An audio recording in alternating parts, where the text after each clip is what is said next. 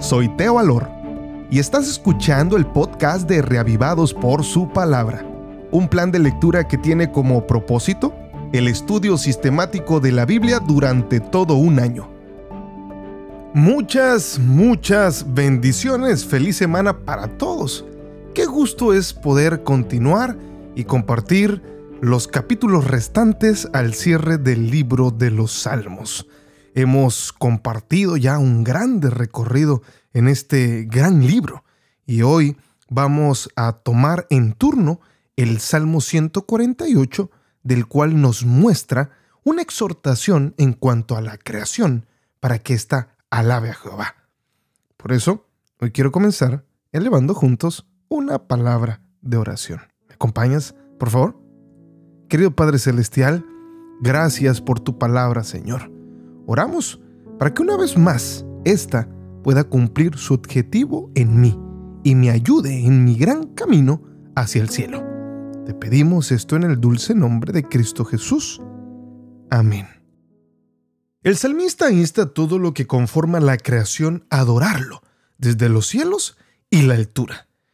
Esto, por supuesto, incluye a las aves o a los insectos voladores. También podríamos mencionar a personas que viven quizás en una montaña muy alta. Por eso se menciona a los ángeles del cielo que conviven con Dios en todo momento.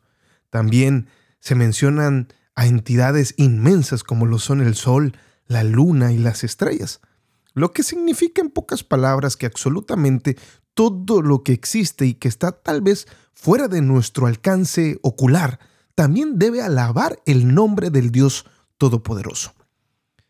Obviamente, las personas no quedan por fuera, ya que todos fueron concebidos gracias a la misericordia del Señor, tanto recién nacidos como adolescentes, también adultos y ancianos, sin importar nuestra posición económica o nuestras cualidades, todos debemos adorar a Dios. Y para esto hay un papel fundamental que se ha repetido a lo largo casi de todos los salmos, y es que la alabanza es la clave para conseguir muchas cosas. Esto hemos aprendido que abre puertas con Dios. Y obviamente si lo hacemos, también encontramos la bendición divina que proviene de las manos del Dios Todopoderoso. ¿Qué podemos decir de este salmo, queridos amigos? Pues que en todo el salmo vemos cómo el autor insta a toda la creación a darle a Jehová el lugar que se merece en la vida de cada uno. Yo te pregunto, ¿cuál es el lugar que Dios ocupa en tu corazón? ¿Cómo es tu relación con Dios?